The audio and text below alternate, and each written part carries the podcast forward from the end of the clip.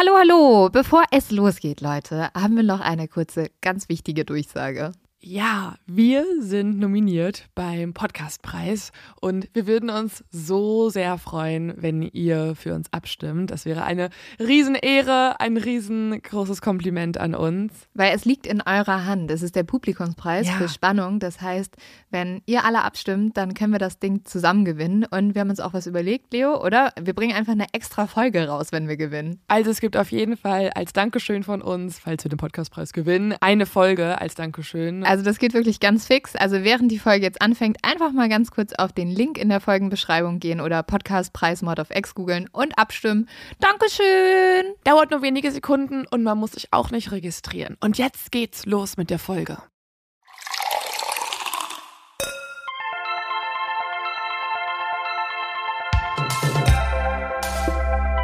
Mord auf X.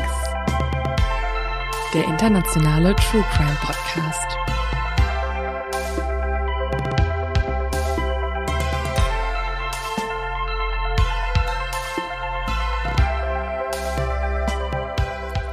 Hallo und herzlich willkommen zu einer neuen Folge Mord auf X. Hallo Leo. Hallo Lynn, wir machen eine Distanzfolge außergewöhnlicherweise.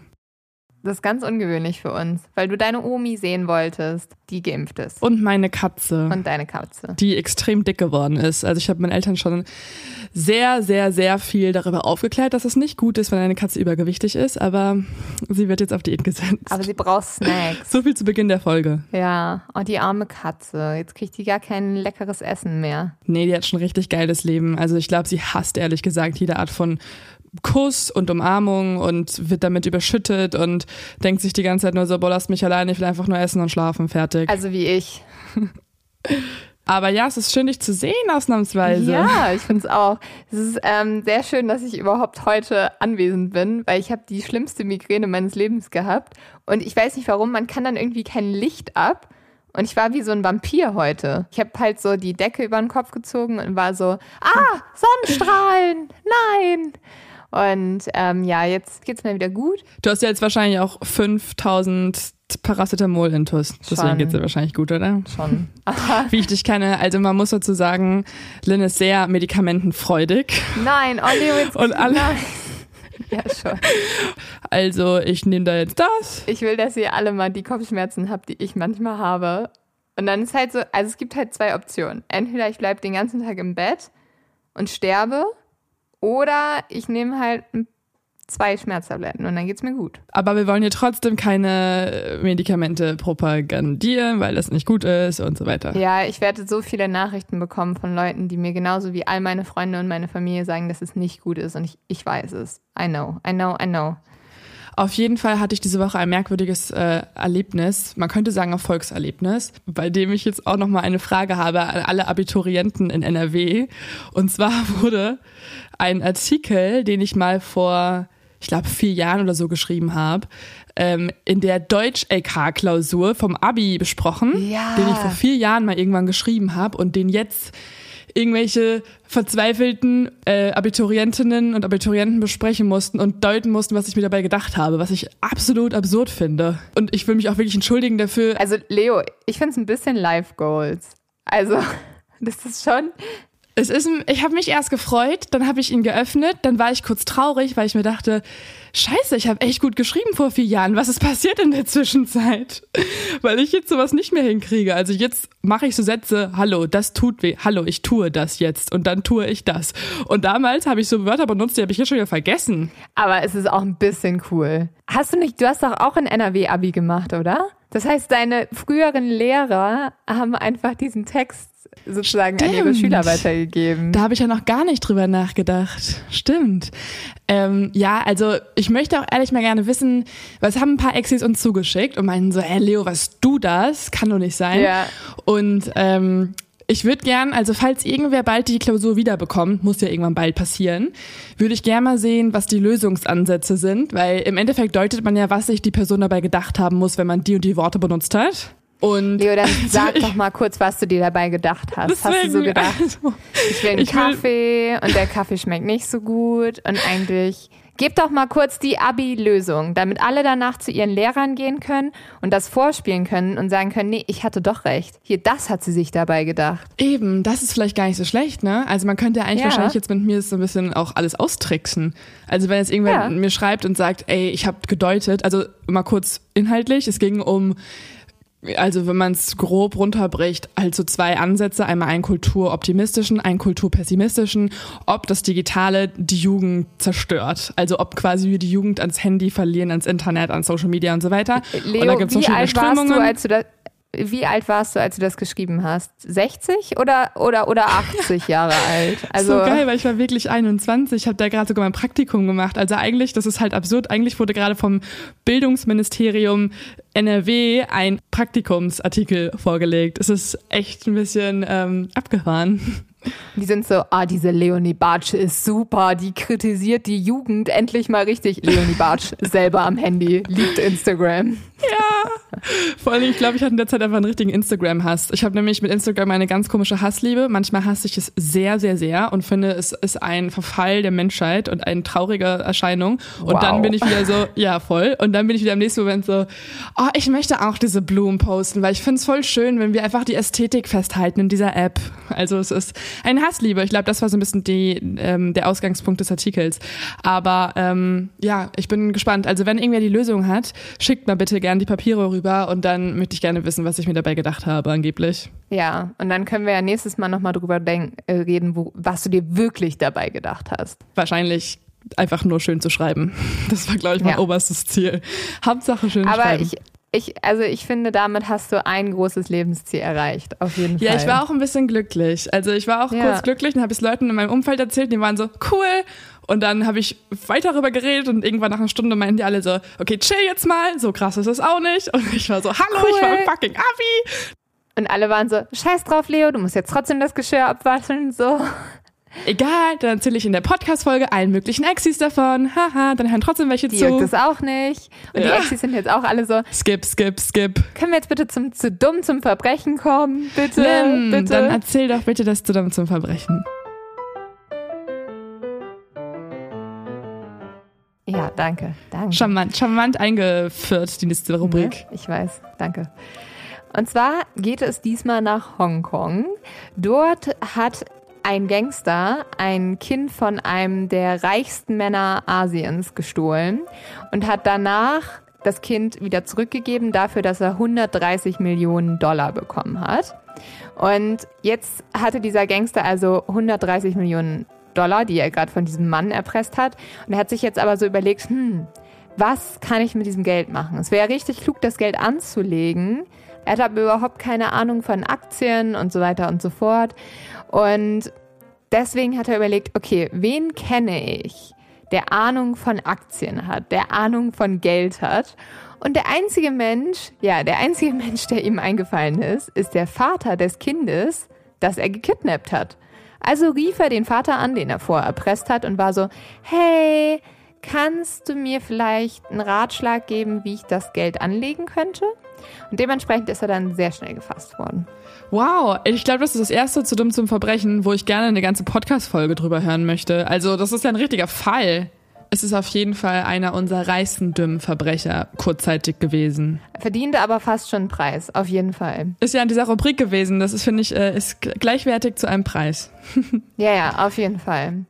Leo, ich bin ehrlich gesagt sehr, sehr gespannt auf dein Fall, weil normalerweise, wenn wir uns irgendwie die ganze Zeit sehen, dann rutscht immer so die ein oder andere Side Story raus. Und diesmal habe ich aber wirklich überhaupt keine Ahnung, worum es geht. Ja, Und das ja. macht mich wahnsinnig. Also, ähm, es ist ein Fall. Tatsächlich habe ich dir echt noch gar nichts erzählt, weil ich auch den jetzt erst vor, sage ich mal, einer Woche recherchiert habe und seitdem sozusagen im Turbo-Modus und volle Konzentration auf eine ganz bestimmte Person, um die es gleich geht. Und ich hatte mir eigentlich vorgenommen, mal wieder einen ungelösten Fall zu machen. Und auch wenn jetzt wahrscheinlich viele Leute denken, Scheiße, sofort ausschalten, ich hasse ungelöst, ich kann da nicht schlafen, ich finde das voll unbefriedigend, möchte ich nicht hören, die Folge. Bleibt dran, weil es tatsächlich vor einigen Jahren eine Wendung in diesem Fall gab, der wirklich jahrelang oder jahrzehntelang ungelöst war und der Täter wurde doch noch gefasst. Und dementsprechend hm. fand ich, war das eigentlich eine ganz schöne Verbindung, weil ich mag ungelöst ja total gern, weil man so rätseln kann und so suchen und, und mutmaßen kann. Ähm, und das gibt, geht auch in diesem Fall, aber halt nochmal eine Auflösung. Also, so viel vorab. I like. Ich habe während der Recherche sehr viel Punkrock gehört. Das mache ich nie. Ich höre eigentlich okay. keinen Punkrock. Ähm, und warum erfahrt ihr gleich? Also das sind so die Keywords. Unser ähm, Killer war ein Punkrock-Star. Nein, aber es geht in die richtige Richtung. Außerdem ist der Fall hauptsächlich durch, also ich habe die Recherche hauptsächlich auf Interviews mit Freunden ähm, des Opfers äh, füllen können und ähm, des Gerichtsurteils auch zugänglich gewesen. Es klang kurz so, als sagst du einfach Interviews mit Freunden und der Satz hört auf und ich war so, okay, was haben deine Freunde mit diesem Mordfall zu tun? What the fuck? Ja. Ich hatte, weißt du warum? Ich hatte kurz im Kopf den Gedanken, soll ich jetzt sagen, dass es ein Opfer gibt oder ist das auch schon zu viel? Aber ich meine, das wird sich jetzt in den nächsten paar Minuten eh klären, deswegen ist auch egal. Man muss ja immer gucken, man will ja nicht immer, man möchte es ja auch so ein bisschen dramaturgisch irgendwie nicht alles zerstören und spoilern und so, naja, wie auch immer. Das ist äh, super gut, dass du dir das innerhalb der Folge überlegst, Leo. Ja, das ist leider das Problem manchmal in meinem Gehirn. Es ist so, mitten im Satz hat es plötzlich einen Gedanken und dann stocke ich und dann vollende ich den Satz mit irgendwas dumm. Leider. Genius. Naja. Okay, aber ich möchte ja äh, trotzdem den Fall euch erzählen, auch wenn mein Gehirn manchmal komisch ist. Und für diesen Fall gehen wir in die Nacht des 7. Juli 1993. Ähm, in dieser Nacht geht eine Frau gegen 3.20 Uhr durch die Straßen des äh, Capitol Hill Viertel in Seattle. Kurze Einordnung. Capitol Hill ist zu der Zeit ein etwas gefährlicheres Viertel. Gerade so ein paar ähm, Blocks da drin sind sehr bekannt für ja, die, das Drogenmilieu, für ähm, Sexarbeit. Dann gibt es wieder andere Straßen. Äh, da sind viele Bars, viele Clubs und Konzerte. Die Frau geht eine Straße hinein, die bekannt ist, dass da immer wieder Drogendeals ähm, geschehen und äh, in der auch verschiedene Sexarbeiterinnen arbeiten. Und auch sie muss da diese Nacht arbeiten. Als sie auf der Straße entlang läuft, sieht sie plötzlich etwas, das aussieht wie ein Müllsack. Und sie guckt genauer hin und realisiert dann aber, dass es kein Müllsack ist, sondern eine Leiche. Und sie rennt direkt los zu einer Feuerwehrzentrale in der Nähe und ruft sofort die Polizei dort. Und als die Polizei dann kommt, stellen sie fest, dass es tatsächlich eine Leiche ist, und zwar eine Frauenleiche. Der Körper ist noch warm und man kann feststellen, dass diese Person erst vor kurzem gestorben ist, aber definitiv tot ist. Man kann allerdings nicht viel mehr herausfinden. Es ist klar, das Opfer ist eine junge Frau, aber es ist nicht klar, wer sie ist. Denn diese Frau trägt keinen Ausweis mit sich, sie trägt auch irgendwie kein, keine anderen Papiere bei sich, wo ihr Name draufstehen könnte. Das einzige wirklich identifizierbare Merkmal, das später helfen könnte, ist ein kleines Tattoo in Form eines Huhns. Also so ein Chicken-Tattoo. Hm. Okay, verrückt. Warum hat man einen Huhn tätowiert? Ja, das erfahren wir gleich. Aber das ist trotzdem wichtig, weil es auf jeden Fall schon mal irgendwie das Erste ist, was die Ermittler feststellen, was ähm, aussagen könnte, wer diese Frau ist und helfen könnte, sie zu identifizieren. Außerdem trägt sie schwarze Kleidung, sie trägt schwarze Boots und einen Oversized Pullover mit dem Schriftzug The Gits. So, das ist ihre Kleidung. Man kann auch feststellen, dass die Kapuze ihr übers Gesicht gezogen wurde und dass der Pullover unter den Armen zerrissen wurde, sie außerdem Kratzer auf dem Boots hat und auch Kratzer an ihrer Hand und auch an anderen Stellen ihres Körpers. Die Ermittler untersuchen jetzt erstmal die Leiche und können außerdem auch feststellen, dass sie mit der Kordel des Pullovers ermordet wurde. Denn äh, der Pullover hat diese Kordel nicht mehr quasi im Stoff drin, sondern die wurde rausgezogen und ist jetzt gerade um ihren Hals geschlungen. Okay. Die Ermittler untersuchen danach auch den Ort. Man möchte nämlich jetzt erstmal wissen, was ist passiert. Also wurde sie dort ermordet oder ist es nur der Fundort? Und dafür gucken sie sich alles an. Also man möchte irgendwelche Kampfspuren finden, weil sie ja ganz klar auch Merkmale eines Kampfes an dem Körper hat. Nimmt man jetzt also auch an, dass es irgendwie auf dem Boden oder in der Umgebung irgendwelche Kampfspuren gibt. Finden sie aber nicht. Sie können nämlich nur feststellen, dass dort Reifenspuren zu sehen sind, also Autoreifenspuren. Und das muss ja bedeuten, dass ein Fahrzeug von dort schnell weggefahren ist und sie dort schnell mhm. abgelegt wurde. Also nehmen sie an, der Fundort ist nicht der Tatort. Sie untersuchen dann die Leiche weiter, jetzt nachdem sie auch den Ort sichergestellt haben, und sie können feststellen, dass die Frau sehr auffällig positioniert wurde. Sie liegt auf dem Rücken, die Füße sind eng aneinander, die Hände jedoch sind ausgestreckt vom Körper. Sieht also ein bisschen so aus wie ein Kruzifix und durch die Herrichtung der mhm. Leiche als auch durch den Fundort nun vermuten die Ermittler eine religiöse Motivation des Verbrechens. Der Fundort ist nämlich eine Straße, die am Ende der Straße eine Kirche hat und auf der anderen Seite ist ein katholisches Gemeindezentrum. Es ist also eine sehr katholische Straße mit katholischen Gebäuden. Also glauben Sie, dass es sozusagen bewusst gegen diese, also gegen die Katholiken und die katholische Kirche sich richtet und vielleicht ist so ein bisschen verhöhnt. Genau, also man nimmt an, dass es zumindest irgendwie eine Motivation gab, die, die in diese Richtung geht, ähm, weil eben sie mhm. dort abgelegt wurde und nicht einfach also man sieht ja ganz klar, dass sie nicht quasi aus dem Auto rausgeschmissen wurde, sondern tatsächlich da irgendwie auch positioniert wurde. Die Unbekannte wird dann zur Obduktion weggebracht und auch einen Tag danach weiß man immer noch nicht, wer die Frau ist.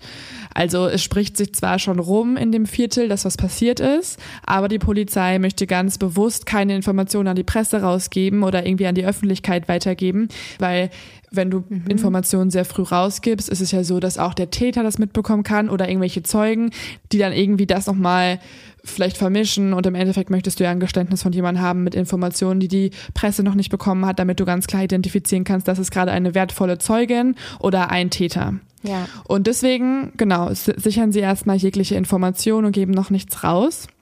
Und dann passiert etwas Ungewöhnliches. Man weiß nämlich ja immer noch nicht, wer sie ist. Man hat die Leiche aber ja jetzt zur Obduktion weggebracht. Und als der Rechtsmediziner die Leiche obduzieren möchte und gerade den Plastikschutz vom Gesicht runterzieht, erkennt er sofort, wen er vor sich hat. Er selbst ist nämlich jemand, der auch viel in Capitol Hill unterwegs ist und er geht dort immer wieder auf Rock- und Punk-Konzerte und er kennt die Frau, die vor ihm liegt. Vor ihm ist nämlich die Leiche der Newcomer-Sängerin Mia Zapata. Und er hat sie schon öfter gesehen. Er war öfter auf ihren Konzerten beziehungsweise auf den Konzerten ihrer Band, denn diese Band heißt The Gits. Also das, was auf dem Pullover auch als Schriftzug drauf war. Sie hat also ihren eigenen Merch eigentlich getragen. Ah, okay. Punkrock ist ja auch jetzt erstmal so vom, vom ersten Gedanken geht es natürlich auch gegen, strebt es sich jetzt gegen die katholische Kirche auf und gegen Traditionen und so weiter und so fort. Mhm, genau, also ihre Musik, das muss man auch sagen. Also Mia ist in der Grunge-Szene unterwegs, also im quasi Untergrund von Seattle und das ist eine Musikrichtung, die hat sich so in den frühen 90er Jahren entwickelt und Seattle bzw. Capitol Hill war so ein bisschen das Headquarter oder der Mittelpunkt dieser neuen Musikrichtung. Und das waren alles junge Leute, die da hingegangen sind, die alle eine Musik machen wollen, die jetzt nicht diese glatte, elegante Popmusik oder Rockmusik ist, sondern irgendwie hart und kantig und laut und generell eine Gegenbewegung zu dem Establishment ist. Mhm. Und es sind auch immer wieder Künstler und auch Mia ist eine von ihnen, die Texte schreiben über ja so ein bisschen die Verderbtheit der Welt und die Tiefen der menschlichen Psyche und einfach so das hässliche, nicht ästhetische in der Welt. Übrigens Grunge heißt auch Schmuddel oder Dreck auf Deutsch, deswegen passt das auch sehr gut vom Namen. Also dann spricht ja eigentlich noch mehr dafür, dass es gegen die Kirche ist und dass ganz bewusst diese Frau ausgewählt wurde, wegen der Sache, die sie auch tut. Das nehmen die Ermittler an, aber es gibt erstmal mehrere Spekulationen. Also erstmal denkt man, dass diese Leiche ja in einem Viertel gefunden wurde, wo es eh viele, ja, viel Prostitution gibt und deswegen auch öfter mal Verbrechen in diese Richtung. Außerdem muss man sagen, war das eine Zeit, also es war jetzt Anfang der 90er, in der kurz davor Ted Bundy in Seattle auch unterwegs war. Und ah, es gibt okay, immer ja. noch den Green River Killer, der ist zu diesem Zeitpunkt noch nicht gefasst. Man hat zwar schon mal bei ihm geklingelt und ihn auch mal vernommen, aber er ist bis dato nicht gefasst worden und noch nicht als der Green River Killer identifiziert worden. Das heißt, es gibt viele Verbrechen an Sexarbeiterinnen, ähm, die verschleppt wurden, die ermordet wurden und die man jetzt auch bei Mia erstmal vermutet. Also ein sexuell motiviertes Verbrechen ähm, oder eben ein religiös motiviertes Verbrechen. Aber erstmal müssen wir nochmal gucken, was der ähm, Rechtsmediziner noch weiter an der Leiche untersucht, weil er hat sie jetzt erstmal identifiziert, was schon mal ein riesen Glücksgriff ist, weil was für ein Zufall einfach, dass genau die Person in der Obduktion plötzlich äh, die Person identifizieren kann, die vor ihr liegt. Mhm, ähm, außerdem kann er auch herausfinden, was mit ihr passiert ist. Und das ist jetzt sehr schrecklich, weil er kann sehen, dass sie geschlagen wurde. Und zwar äußerst brutal. Also ihr wurde äußerst brutal in den Bauch getreten, äh, in den Körper geboxt. Sie wurde am Ende erwürgt und sie wurde auch noch vergewaltigt. Das kann man sehen an verschiedenen Spuren an ihrem Körper. Man kann aber übrigens kein Sperma finden. Man kann trotzdem feststellen, dass der Täter äußerst brutal vorgegangen ist. Also wenn sie nicht erwürgt worden wäre, dann wäre sie an den Schlägen und Tritten in den Bauch gestorben. Und dann entdeckt der ja eh schon jetzt mega wichtige Rechtsmediziner auch noch etwas weiteres und das ist ganz, ganz wichtig für die Entwicklung in diesem Fall. Mia wurde nämlich in die rechte Brust gebissen. Er kann feststellen, dass dort irgendwie Zähne zu sehen sind. Es ist ein Gebissabdruck im Fleisch quasi. Und jetzt macht er etwas, das ist super ungewöhnlich in dieser Zeit. Er nimmt nämlich einen Abstrich.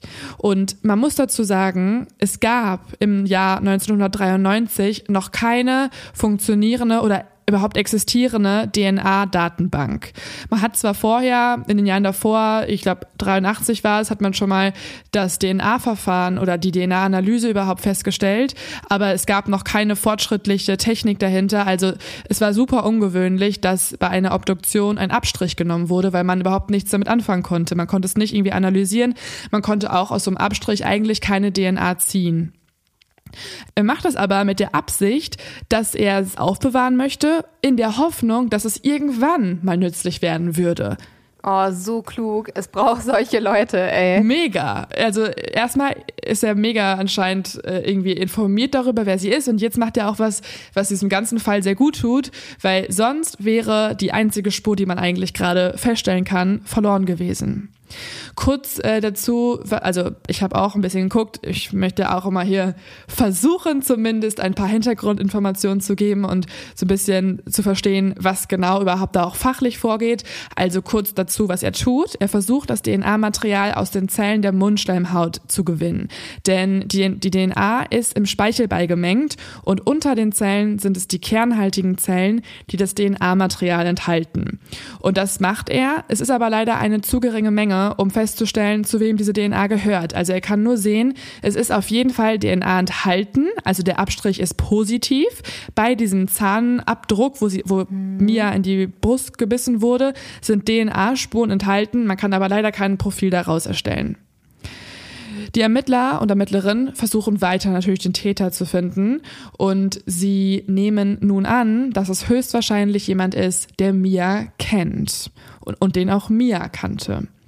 Denn Mias Familie und ihre Freunde sind sich absolut sicher, dass sie eine starke Person ist. Ich meine, sie ist ein ja, Newcomer-Star in der äh, Punk-Grunge-Szene. Sie ist nicht auf den Mund gefallen. Sie kann sich wehren und alle sagen auch, Mia ist aufgeklärt. Mia weiß, was für Verbrechen hier in den letzten Jahren passiert sind, also die Serienmörderverbrechen, und sie wäre niemals zu jemanden ins Auto gestiegen. Mhm. Und da die Polizei ja auch noch alle Informationen zurückhält, versuchen jetzt Mias Freunde und auch ihre Bandkollegen irgendwie anders mitzuhelfen. Sie hängen deswegen überall in Seattle Zettel auf, auf welchen sie um Hinweise fragen. Und tatsächlich melden sich auch zwei Menschen und diese berichten, dass sie ein Auto wegfahren sahen. Sie konnten aber leider nicht erkennen, wer der Fahrer war.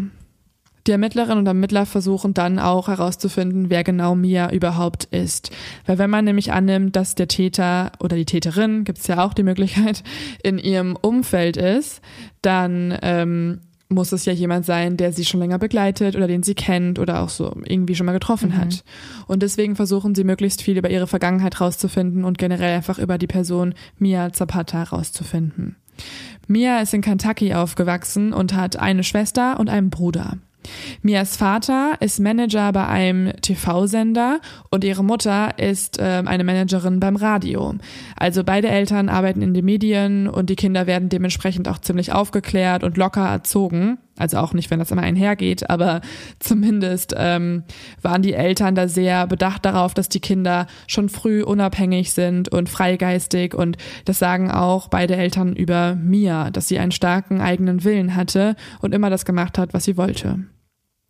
Mia sang schon als kleines Kind extrem viel und dabei ist immer wieder aufgefallen, dass ihre Stimme eine starke, eher so rauchige Stimme ist. Also nicht sanft und ähm, irgendwie sehr popmusikalisch, würde ich jetzt mal sagen, auch wenn man das wahrscheinlich gar nicht so einteilen kann, ähm, sondern eher irgendwie außergewöhnlich.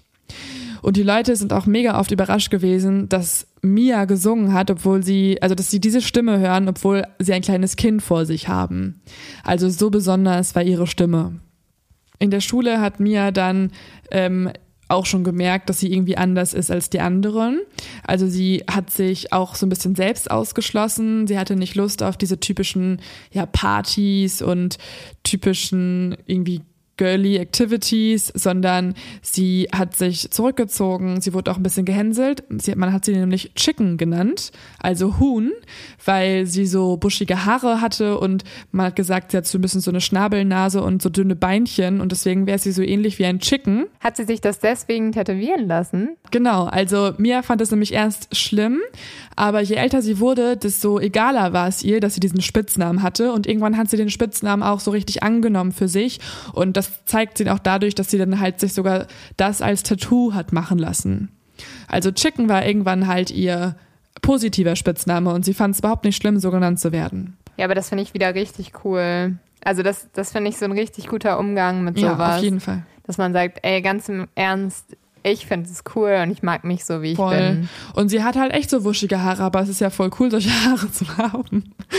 Also, yeah. ähm, ja, sie hat es dann total akzeptiert und auch schon während der Schulzeit festgestellt, ich möchte auf jeden Fall einfach mein Ding durchziehen und ich will Musikerin werden und auch wenn das jetzt irgendwie eine Branche ist, die super schwierig ist, will ich das machen. Und ihr war es auch immer egal, ob sie damit reich wird oder besonders berühmt wird, sie wollte einfach nur Musik machen.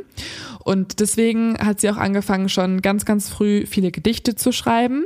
Sie war nämlich auch eine Songwriterin, also hat alles selbst geschrieben und sie und ihre Freunde, sie hat nicht viele Freunde, aber sehr gute, enge Freunde, die haben Stunden damit verbracht, ähm, zu singen und diese Gedichte neu zu schreiben und zu Songs umzutexten. Mhm.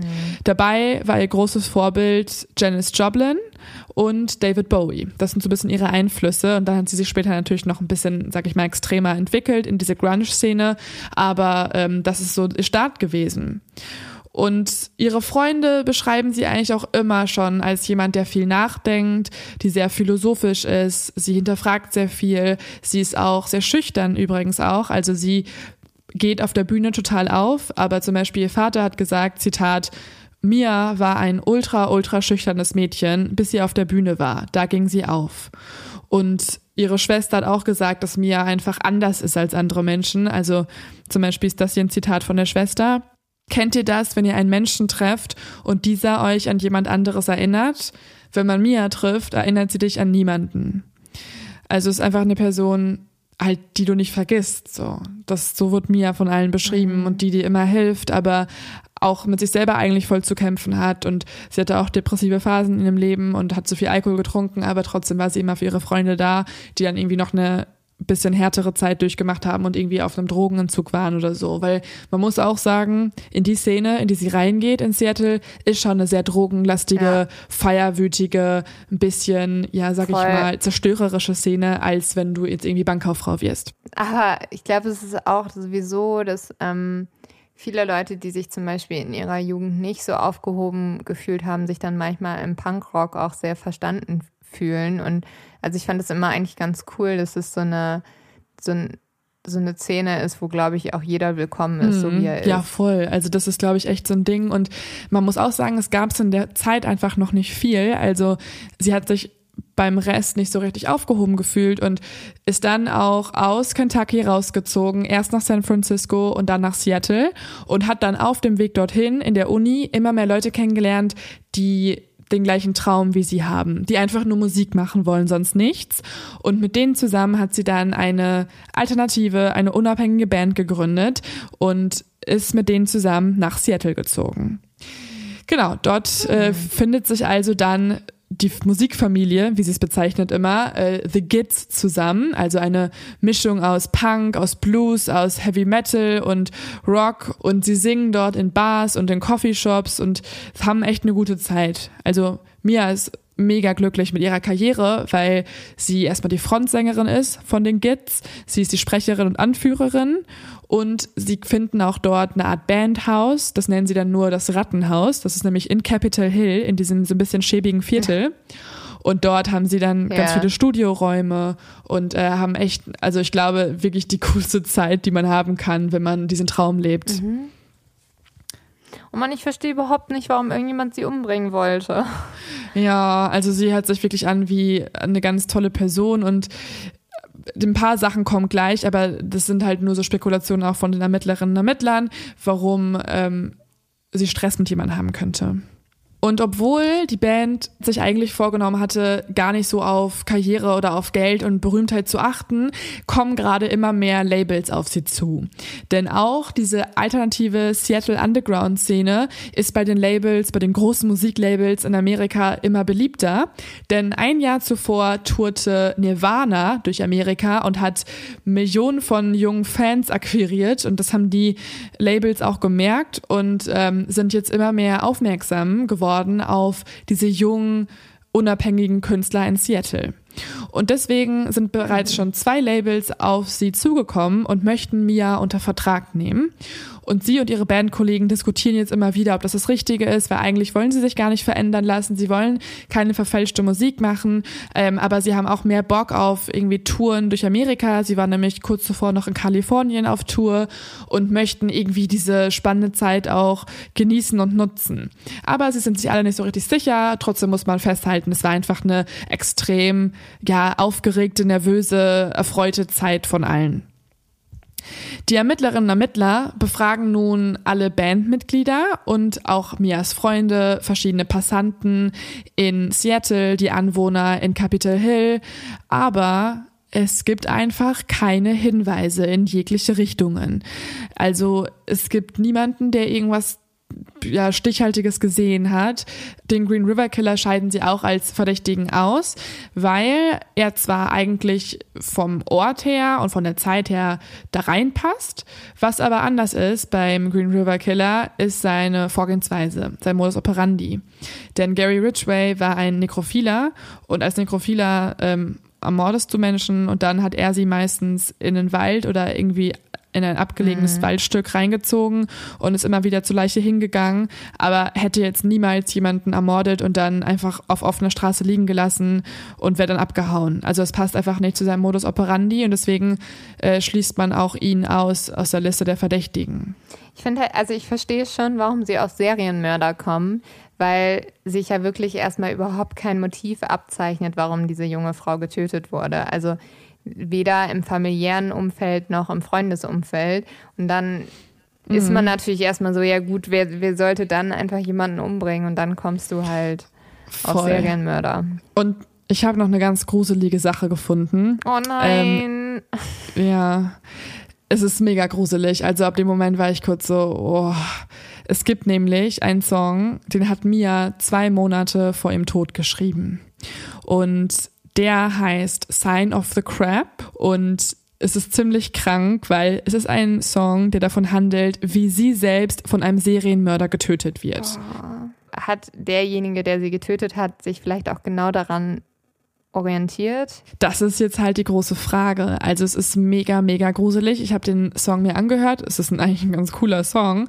Aber wenn man den Text liest, also die Lyrics halt übersetzt und liest und versteht, dann ist es einfach unfassbar, weil das, was sie selber getextet hat und gesungen hat, ist eigentlich quasi die Vorgehensweise, wie sie umgebracht wurde. Und weil ich lese mal kurz ein paar Sätze vor. Es gibt nämlich zum Beispiel das hier. Wir sind uns gar nicht so unähnlich. Wir füttern die gleichen Anreize. Es erstaunt mich immer wieder, was du alles versuchst. Alles, um mich reinzukriegen und dann zu töten. Nur zu, schlitz mich auf, verteil mich in der ganzen Stadt. Denn du weißt, dass du derjenige bist, den man nicht finden wird. Vielleicht habe ich mein Glück einmal zu oft herausgefordert. Jetzt hast du dir vorgenommen, mich zu zügeln. Mach schon, nimm mich und weide mich aus, denn ich weiß, ich bin diejenige, die nicht verletzt werden wird.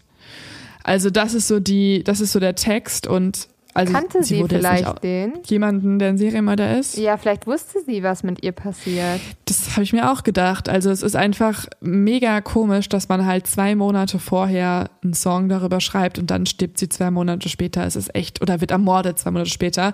Es ist ein riesengroßer Zufall oder es ist jemand, der es genau darauf abgesehen hat und sozusagen eine ähm, selbsterfüllende Prophezeiung und das ist halt einfach mega schrecklich. Oh, Also im negativen Sinne ja, einfach. natürlich. Okay, erzähl mal, wer es war. Ich muss es jetzt irgendwie wissen. Jetzt noch kurz zu dem Song, ne?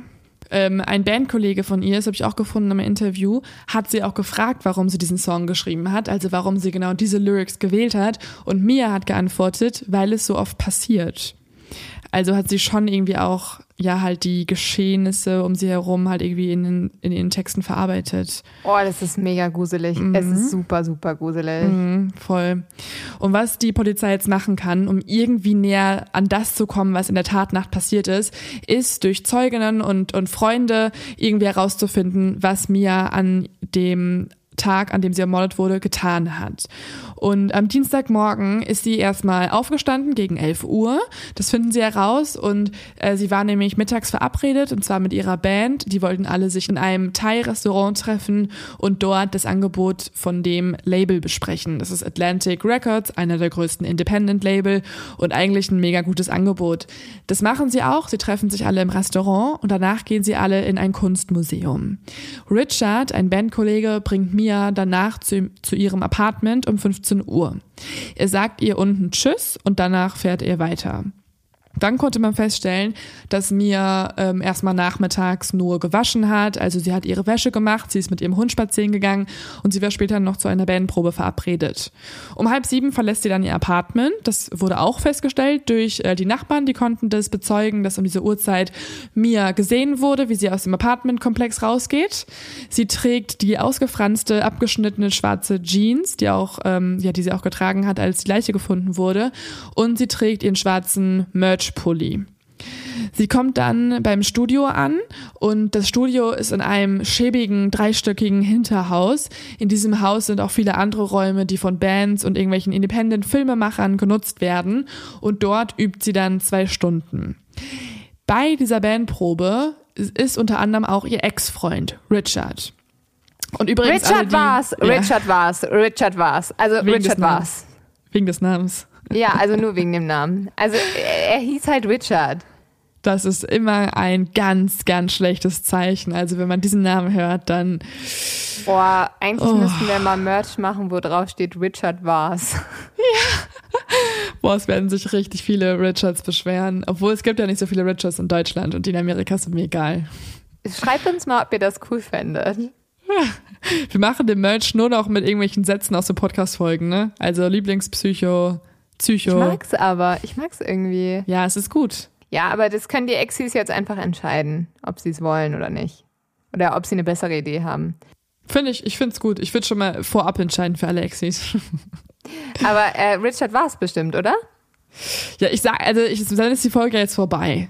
Okay, ja also, gut, dann was man weiter. aber auf jeden Fall sagen kann, ist, dass mit Richard nicht alles so cool ist. Denn Mia Ja, und er Richard. heißt halt auch Richard, ne? Also, das, das, ist ein, das ist ein Punkt. Und der andere Punkt ist, ist, dass Richard vor kurzem erst Schluss gemacht hat ähm, und Mia Mhm. mega Liebeskummer hat seitdem. Mia ist nämlich immer noch irgendwie am Trauern. Die beiden haben über Heiraten gesprochen, über Kinder kriegen und jetzt hat Richard vor kurzem Schluss gemacht und mittlerweile sogar eine neue Freundin. Mhm. Trotzdem muss Mia dort ein bisschen mit den Leuten üben, weil sie auch, also sie ist zwar bei The Gits die Frontsängerin, aber sie ist auch eine Background-Sängerin in Richards Band. Er ist nämlich auch Musiker und deswegen muss sie dort üben und möchte ihn eigentlich gar nicht treffen. Aber gleichzeitig freut sie sich auch ein bisschen, ihn zu treffen, weil sie ist immer noch nicht drüber hinweg und sie möchte immer noch irgendwie mit ihm wieder was anfangen und ihn zur Rede stellen und so. Und dann gibt's ja immer die Phase, ich glaube, das kennt jeder, der mal irgendwie eine Beziehung beendet hat oder mit dem Schluss gemacht wurde, wo man eigentlich gar nicht will und die Person total hasst. Aber trotzdem ist Mia in der Phase, wo sie Eigentlich es auch nicht ganz loslassen möchte. Übrigens schreiben uns so viele Leute, dass sie uns hören, während sie in der Trennung sind. Und Leute, ihr haltet durch. Es kommen bessere Sachen. Ich verspreche es euch einfach, es kommen Ja, bessere safe. Sachen. Ich, ich vergleiche das immer Ja. sowas von mit einer Droge. Also jetzt gerade ist der kalte Entzug und bald seid Genau. ihr mega froh, dass diese Droge nicht mehr in deinem Leben ist. ja, hast du sehr recht. Aber ähm, zurück zu Richard. Ja, Richard und äh, Mia sind halt, wie gesagt, in dieser noch sehr spannungsreichen Probe gewesen.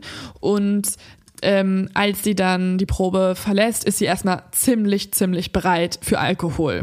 Also irgendwie sehr verständlich.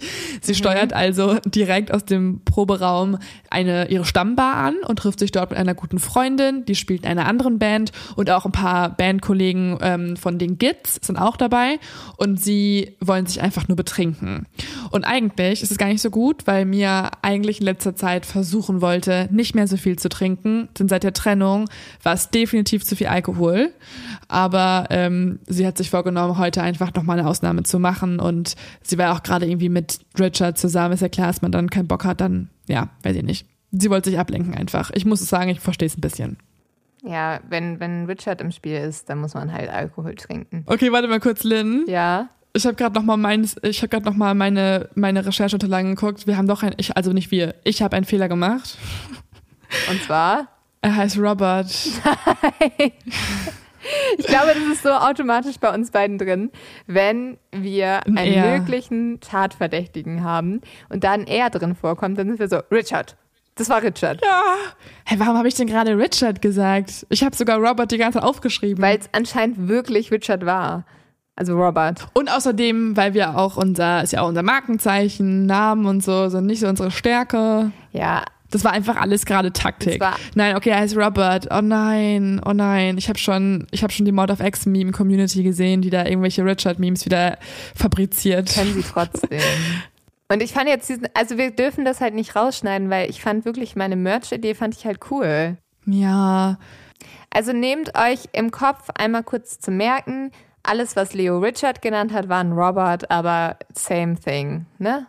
aber Richards sind trotzdem noch ein bisschen fragwürdig.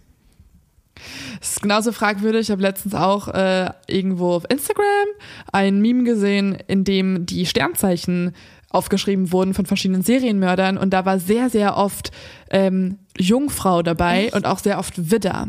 Also ich würde mich echt nochmal sehr, sehr gut in äh, Acht nehmen vor genau diesen beiden Sternzeichen, weil das ist eine Wissenschaft, der muss man zu 100 Prozent glauben. Ja. Also Astrologie, sehr äh, wissenschaftlich fundiert. Okay. Auf jeden Fall.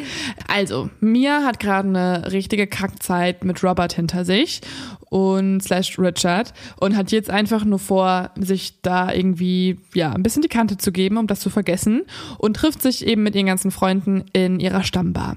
Und jetzt hat sie so eine typische, sage ich mal, Bar-Kneipennacht. Sie ist nämlich erst in der Stammbar, dann ziehen sie weiter in eine andere Kneipe, trinken ein paar Shots, dann zieht sie wieder in die andere Kneipe zurück, dann macht die zu und dann möchte sie aber immer noch nicht die Nacht beenden und ruft eine Freundin an, die in der Nähe von der letzten Bar wohnt und geht dort nochmal hin und will sich eigentlich dort einfach nur, eigentlich, wenn man ehrlich ist, will sie einfach nur über Robert reden.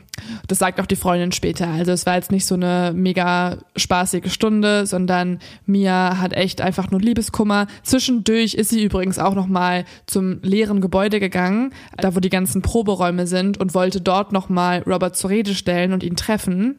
Aber er war nicht mehr da und deswegen ist sie dann zu dieser Freundin gegangen. Sie reden dann halt ganz viel über Robert und irgendwann sagt Mia, okay, ja, ist jetzt auch genug, ich gehe nach Hause. Die Freundin drängt sie noch, bei ihr zu schlafen, aber Mia versichert ihr, dass sie sich ein Taxi nehmen wird und auf jeden Fall irgendwie sicher zu Hause ankommen wird. Sie verlässt die Wohnung, setzt sich dann ihre Kopfhörer auf und fängt an zu laufen. Und man konnte bis heute nie feststellen, ob sie tatsächlich ein Taxi gerufen hat. Also es gibt nirgendwo irgendwie einen aufgezeichneten Anruf oder eine Buchung oder so. Und mm, jetzt vermuten die Ermittlerinnen und Ermittler drei Dinge. Also entweder, dass sie halt zu Fuß nach Hause laufen wollte oder dass sie doch nochmal nach ihrem Ex-Freund suchen wollte oder in eine weitere offene Bar gegangen ist. Denn 80 Minuten lang kann man jetzt nicht feststellen, wo Mia war. Bis sie dann um 3.20 Uhr, also 80 Minuten später, auf dem Bürgersteig gefunden wird, tot. Oh Gott. Und Lynn, du hast es ja jetzt schon ein paar Mal angedeutet, du findest den Robert slash Richard slash Ex-Freund sehr verdächtig. Und mhm. das ähm, ist auch erstmal der erste Gedanke der Polizei. Die nehmen jetzt Robert erstmal sehr stark ins Visier und versuchen irgendwas aus ihm herauszuquetschen. Also hat er tatsächlich irgendwas mit dem Mord zu tun. Sie stellen ihn zur Rede und er ist tatsächlich sehr, sehr bestürzt. Also er hat ja gerade erst eine Beziehung beendet mit ja, Mia und kooperiert auch sofort. Er ist am Ende, er gibt alle Proben freiwillig ab. Er macht auch zwei Lügendetektortests, auch wenn das eigentlich komplett irrelevant ist, weil Lügendetektortests ja herausfinden sollen, ob man lügt, was wiederum eigentlich die Kernkompetenz von jedem Psychopathen ist, also eigentlich komplett egal. Mhm. Aber das alles besteht er Plus, Robert hat auch ein stichhaltiges Alibi. Er war nämlich in der Nacht, in der Mia ermordet wurde, ebenfalls mit Bandkollegen unterwegs und dabei war auch seine aktuelle neue Freundin. Ich will jetzt nicht sagen, dass es enttäuschend ist, aber es ist schon enttäuschend. Ja, aber, aber naja, okay, dann hätten wir aber auch die Richard-Theorie auf den Robert ausweiten müssen. Aber es ist schon auch ja, ein bisschen enttäuschend. Es ist alles nur, weil er Robert heißt, ne? Ja. Also halten wir fest. Genau. Wenn er, wie gesagt, ein Richard gewesen wäre, dann wäre das stichhaltige Alibi gewesen. nicht da. Ja. Die Polizei hat aber am Anfang ja schon eigentlich festgehalten, es muss jemand sein, der Mia sehr gut kennt. Und wenn jetzt der Ex-Freund fein aus dem Schneider ist, kann das ja auch immer noch einer ihrer Freunde sein. Sie gucken sich also ihren ganzen Freundeskreis nochmal genauer an und stellen fest, der ist erstmal ziemlich groß. Halt durch diese ganze Bandzeit hat sie in Seattle dann doch irgendwie einen ganz anderen Lifestyle als noch in der Highschool. Sie hat, äh, sie kennt super viele Leute. Sie arbeitet ja auch in einer Bar nebenberuflich und da kennt sie auch noch mal ein paar Leute drüber. Und ähm, es gibt auch ziemlich viele, die sie heiß finden, also die auf Mia stehen und mit dem, mit denen sie schon mal geflirtet hat und irgendwie, hat, also da sind ziemlich viele potenzielle Kandidaten und die prüfen sie alle und es gibt trotzdem kein Ergebnis. Also kein Treffer, keine irgendwie verdächtige Person, die noch irgendwelche Hinweise hätte oder die sich irgendwie verdächtig gemacht hätte, gibt's nicht. Und so verstreichen die Monate, ohne dass man was herausfindet. Und irgendwann passiert dann das, was eigentlich so das Todesurteil für jede Ermittlung ist. Und zwar ähm, stellt die Polizei die Ermittlung ein und erklärt den Fall als ah. Cold Case, also ungelöst. Die Band von Mia ist jetzt mega sauer. Also nicht nur haben sie eine ihrer besten Freundinnen verloren, auch finden sie es einfach ungerecht, dass halt hier die Familie und auch Mia keine Gerechtigkeit erfährt. Und deswegen organisiert der Schlagzeuger der Band, Steve Moriarty, der übrigens auch in jeder Doku spricht und der auch ähm, das gesagt hat über den äh, Songtext von Mia mit dem Serienmörder, der möchte das mhm. nicht akzeptieren. Der setzt sich jahrelang auch nach Mias Tod noch dafür ein, dass hier irgendwas passiert. Und er und ein paar Freunde engagieren jetzt eine Privatdetektivin, Lee Heron, und die soll sich nochmal auf die Suche machen. Das macht sie mega auch. Mega coole Freunde. Ja, voll cool. Also auch mega wichtig, weil sonst wird einfach nichts mehr passieren. Und Lee Heron ist auch so eine, ich finde, sie ist so eine typische True Crime Lady, weil sie ist erstmal so total ähm, obsessiv mit dem Fall. Sie ist sehr klug, sie ist eine junge Frau, hübsche blonde Haare Jahre und irgendwie ähm, lässt es sie auch nicht los und sie macht dann so ein bisschen die Arbeit, die, glaube ich, sehr viele Exis machen würden. Sie begibt sich nochmal auf eigene Suche nach dem Mörder. Und das Erste, was sie tut, ist, dass mhm. sie alle möglichen Kontaktpersonen und Beteiligten nochmal neu vernehmen möchte. Also sie geht die kompletten Akten durch. Sie spricht, sie macht sogar eine Sache, die finde ich mega cool, aber auch ein bisschen verwerflich, aber auch eigentlich nicht. Sie geht nämlich sogar mit einem Polizeikommissar ähm, aus der Ermittlungseinheit auf ein paar Dates, um ein paar Informationen auf die Weise zu erfahren. Wow. Ja. wow. Ich dachte, es wäre so eine alte Oma. Nein, ja. nein, nein, sie ist eine richtig. Hä, weißt du noch, als wir für Fayo haben wir doch auch. Mit ein paar Leuten geschlafen? Ja, ne, genau. Ja, aber da haben wir ja überlegt, wie viele Leute irgendwie aus Babenhausen kennenlernen und kurz war so, hm, Tinder? Ja. aber das, also wenn das irgendwie von den Zeiten her passt, dann finde ich, ist es auch eine total legitime Vorgehensweise. Es geht ja immer noch um. Ja, ich würde jetzt nicht Mörder. mit jemandem schlafen für wär, Informationen. Ja, es wäre ein bisschen ungünstig auch, wenn man das Tinder-Match mit dem Mörder dann hätte und sich dann sehr doll in eigene mhm. Lebensgefahr begibt. Aber andererseits wäre auch das mhm. wieder fast cool. Also nicht die Lebensgefahr, aber dass man halt den Mörder gefunden hat. Du findest es einfach cool. Und schließlich muss auch diese coole junge ähm, Ermittlerin, Privatdetektivin Lee die Ermittlung einstellen. Nein. Doch dann kommt es jetzt zu einer sehr, sehr wichtigen Erfindung beziehungsweise Entwicklung in der Kriminalgeschichte, die wir übrigens alle sehr gut kennen mittlerweile durch die Ereignisse der letzten eineinhalb Jahre. Denn der Wissenschaftler Kerry Marlis erfindet eine Methodik, die er Polymerase-Kettenreaktion nennt, kurz PCR. Hm. Also dieser Dude, der auch später den Nobelpreis dafür bekommen hat, hat den PCR-Test erfunden, den wir alle mittlerweile definitiv sehr gut kennen durch Corona. Und ähm, dieses Verfahren wird nun auch ähm, im DNA-Analyseverfahren eingesetzt. Also tatsächlich, Leute, es gibt echt eine Sache, die Corona und True Crime verbindet. Und das ist der PCR-Test. Ah, spannend. Also, wir wissen es ja eh alle, aber für die, die vielleicht doch nicht die Lage der Nation gehört haben und Zeitartikel dazu gelesen haben, also PCR ist eine chemische Vervielfältigungsmethode, bei der eine geringe Menge an DNA-Material so oft kopiert wird, bis man irgendwann damit arbeiten kann. Und das ist ja genau das, was hier der Rechtsmediziner vor Jahren jetzt schon abgespeichert hat. Also er hat ja diese das Speichel halt genommen aus der Bisswunde, da die geringe DNA-Menge festgestellt und diese möchte er nun jetzt halt mit der PCR-Methode nochmal neu untersuchen und deswegen könnten sie theoretisch diese Probe vervielfältigen durch den PCR-Test und so eventuell neben Mias DNA auch die DNA des Täters rausfinden. Und das machen sie nun auch. Also sie erstellen ein gemischtes Profil, eins, was Mias DNA enthält, als auch die männliche unbekannte DNA. Das Profil wird nun isoliert und dann in die laufende Datenbank CODIS eingegeben. Also da, wo alle Profile sämtlicher Straftäter in den USA enthalten sind und auch, die werden da auch regelmäßig abgedatet und eingespeist und auf diese Weise hofft man nun, den Täter zu finden. Mhm. Und es wird durchgejagt und es arbeitet und arbeitet und arbeitet und scrollt oder fährt durch die ganzen Karteien mit sämtlichen Verbrechern. Doch am Ende kommt raus kein Treffer. Nein, nein. Das bedeutet, der Täter ist entweder noch nicht straffällig geworden, außer halt bei dem Mord, oder er wurde noch nicht erwischt bisher also noch nicht verhaftet und deswegen gibt es sein DNA-Täterprofil noch nicht. Ah, und dann aber ein paar Jahre später wurde er verhaftet, oder wie? Genau, also ähm, es gibt gute Neuigkeiten, denn Lee, die Privatdetektivin, die gibt nicht auf, die kontrolliert alle paar Monate wieder die Datenbank und kann dann tatsächlich zwei Jahre später, im Jahr 2003, das Unglaubliche irgendwie doch noch schaffen. Und zwar fährt sie das ganze System nochmal durch und es gibt einen Treffer. Boah. Also es schlägt plötzlich an. Aber auch unglaublich, dass die Lee das macht und nicht die Polizei. Ja, es braucht anscheinend Leute, die da einfach sich hinterknien. Ne? Mhm. Das ist echt.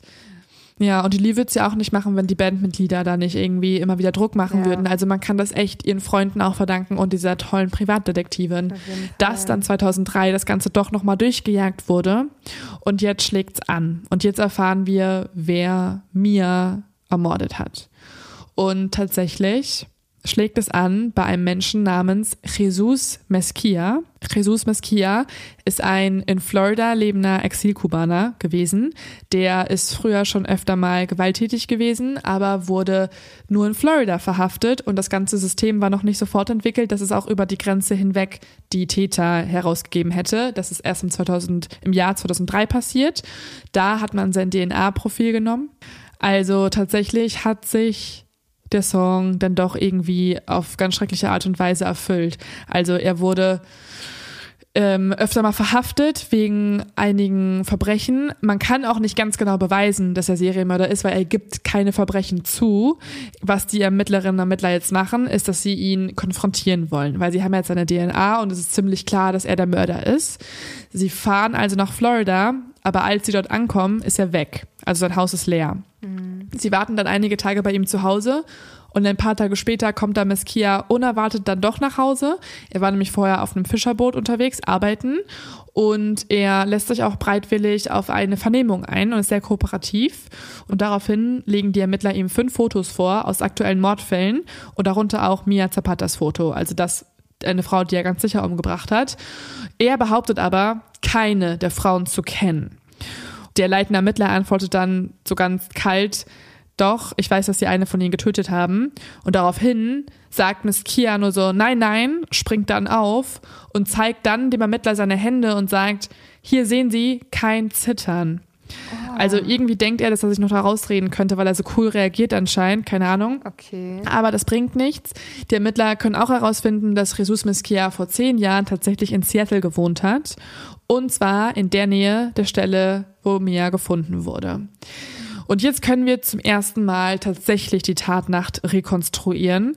Denn das, was die Ermittler die ganze Zeit angenommen haben, und zwar, dass Mia von einem Bandkollegen oder einer Freundin oder ihrem Ex-Freund getötet wurde, stimmt nicht. Mia ist in dieser Nacht durch die Straßen gelaufen. Sie hat sich die Kopfhörer aufgezogen, weil sie immer noch Musik gehört hat auf dem Weg nach Hause. Und als sie gerade durch eine Straße in Capitol Hill gelaufen ist, muss Miss Kia mit einem Auto an ihr vorbeigefahren sein, hat sie gesehen, hat angehalten und danach hat er sie ins Auto reingezogen, ist zu einer abgelegenen Stelle gefahren, hat sie dort erwürgt, vergewaltigt, misshandelt, sie dann wieder ins Auto gezogen, also die Leiche, und ist dann auf dem Weg nach Hause auch durch Capitol Hill gefahren und hat sie dort abgelegt. Mhm. Und tatsächlich wohnt er auch nur zwei Straßen vom Fundort entfernt. Also es war einfach ein rein zufälliger, pragmatischer Ort, wo sie, er sie abgelegt hat. Und diese ganzen Ermittlungsrichtungen, oh, religiöse Motivation, oder irgendwie, es gab auch so Spekulationen, ob es irgendwie vielleicht auch jemand war, der neidisch war auf ihre mhm. Karriere, weil sie ja äh, irgendwie doch voll viele Angebote jetzt hatte und mega erfolgreich war und Newcomerin war und so. Oder ob es dann doch irgendwie jemand ist ähm, aus dem Freundeskreis, jemand, der auf sie stand und sie nicht haben konnte. All das war halt einfach reine Spekulation, denn es ist die Tat eines Mörders gewesen, der es einfach nur aus Zufall gemacht hat. Man weiß nicht, ob er vielleicht dann doch irgendwie diesen Songtext vorher gesehen hat. Aber er hat zumindest nicht behauptet. Also er hat es nicht zugegeben und hat auch nicht irgendwie gesagt, dass er sich vorher gekannt hätte. Ja, wie verrückt, dass es aber so ein bisschen ihr Songtext dann sozusagen wahr wurde. Richtig gruselig.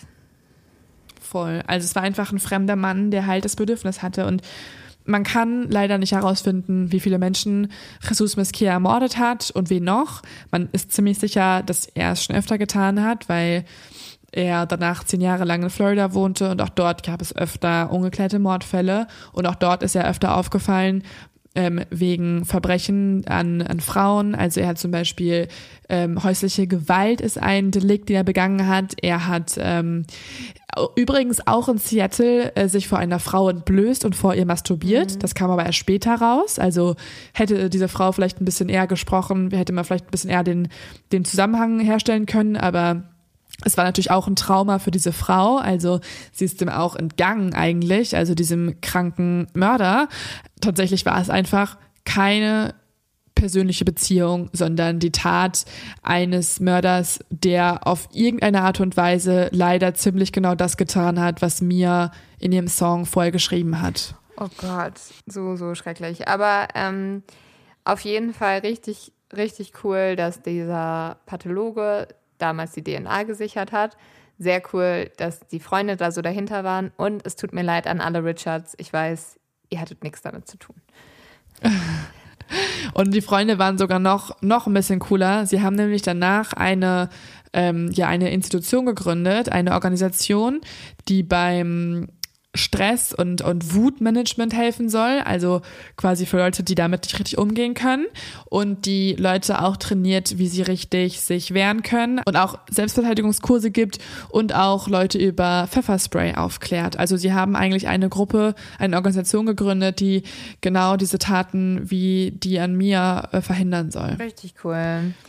Ähm, mm. Ja, ich finde, sowas ist dann immer das gibt einem noch so ein bisschen Hoffnung wieder, wenn so schreckliche Dinge passieren, dass dann andere Leute so gut handeln. Also ich fand es so krass einfach mit diesem Songtext. Ab dem Moment war ich so, nein, das kann nicht mhm. sein, das ist so gruselig. Auf jeden Fall. Oh. Ähm, also, der Leo-Tipp, der Leo-Tipp, um euch da rauszuholen, oder vielleicht auch nicht. Vielleicht wollt ihr auch noch weiter reindriften. Ähm, ja, falls ihr auf Punk steht, hört euch auf jeden Fall The Gits an, eine sehr coole Band aus Seattle. Ähm, und die Songs gibt's auf YouTube, ich glaube sogar auch auf Spotify, weiß ich aber nicht ganz genau. Ich habe die auf YouTube gehört. Ähm, und dann noch ein Tipp, den ich gestern Abend geguckt habe, den Film, und ich fand ihn unfassbar gut. Mhm. Ich glaube, es haben eh schon mehrere gesehen. The Trial of the Chicago Seven auf Netflix. Ah, ja, habe ich auch schon War für gesehen. mehrere. Hast du mhm. gesehen? Ich fand ihn ein bisschen lang, ah. aber ich fand ihn auch spannend. Boah, ich fand den so gut. Ja. Mega krankes Schauspieler. Ja, ähm, ich habe mich danach auch sehr lange in den ähm, in den Scriptwriter, also in den Autor und Regisseur eingelesen. Ich finde es so ein mega gutes Drehbuch. Also diese ganzen, äh, also kurz wer es noch nicht gesehen hat, es geht um einen Gerichtsprozess ähm, im Jahr 1969, wo acht Menschen angeklagt werden, ähm, während oder vor ihren Demonstrationen in Washington sich äh, verschwört zu haben, also eine Verschwörung geplant zu haben, ähm, was natürlich nicht der Fall war, aber es wird dort sehr, sehr schön gezeigt, wie lächerlich dieser ewig lange Gerichtsprozess war, wie unfassbar frustrierend dieser Richter war, der eingesetzt wurde. Und ähm, es ist sehr lustig. Also es, es gibt mega lustige Sequenzen und ich fand es einen ganz coolen Film. Allem, also wirklich. Ja, es ist auch wieder sowas, wo man schockiert ist am Ende, was eigentlich und also ein ja. Rechtssystem alles machen kann. Also wo Voll. man so denkt, man, man sieht, dass man da gegen das System arbeitet und es ist, also man kann gar nicht fassen, dass das sozusagen als Rechtssystem betitelt wird. Und ja, das ist auch noch gar nicht so lange her. Deswegen sehr spannend, guckt euch das an. Ähm, ich habe es auch sehr gefeiert. Und jetzt seid ihr, glaube ich, erstmal wieder mit True Crime versorgt für die Woche. Genau. Und ja, dann freuen wir uns auf äh, euch nächste Woche und danke, dass ihr wieder eingeschaltet habt beim Out of Ach X, so, und wenn ihr diese Folge angehört habt. Wenn ihr uns einen Gefallen tun wollt, dann äh, abonniert doch uns vielleicht mal bei Spotify oder wo auch immer ihr das hört, weil ja. Spotify ist gerade weird und wirft irgendwie die Charts durcheinander. Felix Lobrecht hat sich auch schon beschwert. Wir wollen uns hiermit auch beschweren. Und irgendwie, keine Ahnung. Ja, es gibt anscheinend irgendwie bald ein neues Bezahlsystem. Wir verstehen es nicht, aber wie auch immer. Äh, wir haben gehört von Leuten, die den Algorithmus besser verstehen oder die Plattform besser verstehen. Es bringt uns am allermeisten oder es ähm, wird uns sehr helfen, wenn ihr uns abonniert anscheinend oder uns eine gute Bewertung da lasst. Also da würden wir uns jederzeit sehr freuen, liebe Exis. Dankeschön. Ähm, wir hoffen, ihr habt eine wunderbare Woche und vielleicht schlaft ihr auch gerade ein, vielleicht seid ihr gerade wieder aufgewacht und habt euch jetzt gefragt, Mist, wer hat, äh, wer hat den Mord begangen? Ich habe alles verpasst. Und die Antwort ähm, ist dann, Richard, äh, Leute. Und die Antwort ist, Richard war's. Ja. In dem Sinne. Übrigens, ähm, auch noch, um, wenn wir jetzt auch diese Infosequenz hinten drin haben, ist immer so eine Rubrik am Ende, ne? Mit allen möglichen kurzen, schnellen Infos. Mhm. Dann äh, kurze Infos auch noch zur Tour. Also es gab anscheinend zwei Orte, die ausverkauft waren. Ah. Frankfurt. Ich frage mich, ob die ganzen Leute aus Babenhausen dahin touren. Da werden nur Hells Angels sitzen. Also bitte irgendwelche normalen ja. Menschen kommt noch. Also Frankfurt, wir brauchen euch, euch Leute, weil da sind gerade nur Hells Angels, die die Tickets kaufen. Aber wir haben wieder neue Ticketkontingente und es gibt ein paar, die über sind. Also genau. Ja. Kommt alle zur Tour. Wir Schlag freuen uns auf euch. Äh, es sieht alles gerade sehr gut aus. Wir werden alle ja ganz viel geimpft.